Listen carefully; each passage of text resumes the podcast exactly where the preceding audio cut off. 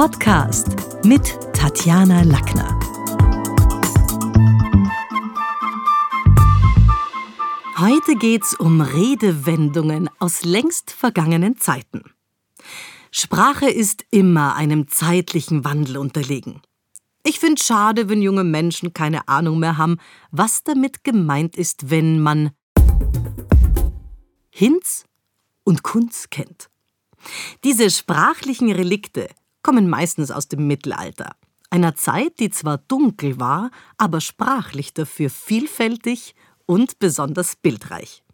Darum gehören manche Redensarten eigentlich zur Allgemeinbildung, auch wenn sie heute nur noch selten zu hören sind. Was heißt jetzt, wenn man Hinz und Kunz kennt? Viele Könige und Adelige hießen Heinrich und Konrad, kurz Hinz und Kunz. Hinz und Kunz sind von diesen typischen Namen des Mittelalters abgewandelt. Und seit dem 11. Jahrhundert taucht diese Formulierung immer wieder in der Literatur auf.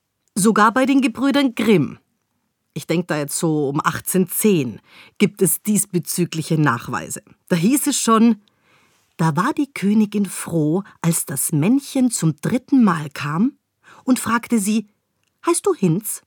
Nein. Heißt du Kunz? Nein. Was meint man, wenn man sagt, leg mal einen Zahn zu im Mittelalter wurde in Burgküchen gekocht. Die riesigen Töpfe hingen an gezackten Vorrichtungen, die haben irgendwie ausgesehen wie Sägeblätter und hatten so eigene Zacken, so zahnähnlich, mit denen man die Hitze steuern konnte.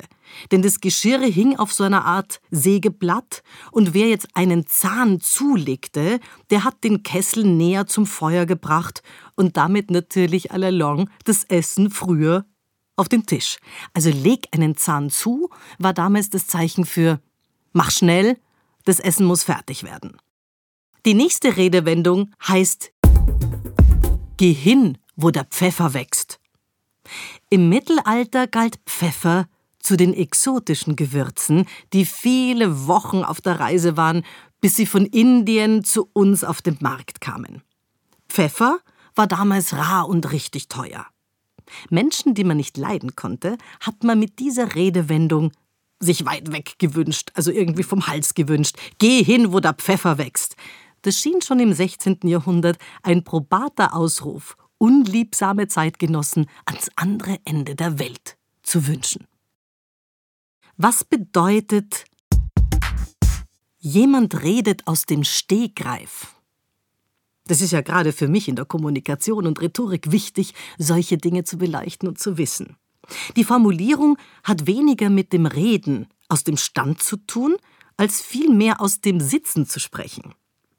Der Steigbügel am Sattel hieß früher Stegreif.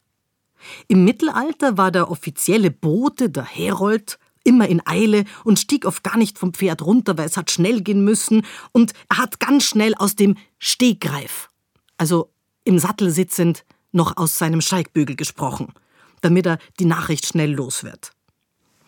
Dann ist er weitergeritten, hat die nächste Nachricht weiter irgendwo hingetragen. Besonders natürlich bei Hiobsbotschaften war es für ihn heilsam, wenn er sich flott aus dem Staub machen konnte, um dem Ärger der Bürger zu entkommen. Daher kommt jemand hält eine Stegreifrede.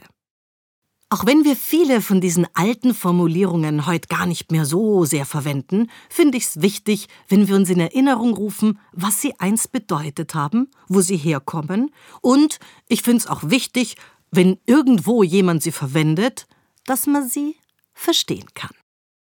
Das war's für heute. Besuchen Sie mich doch in der Schule des Sprechens in Wien.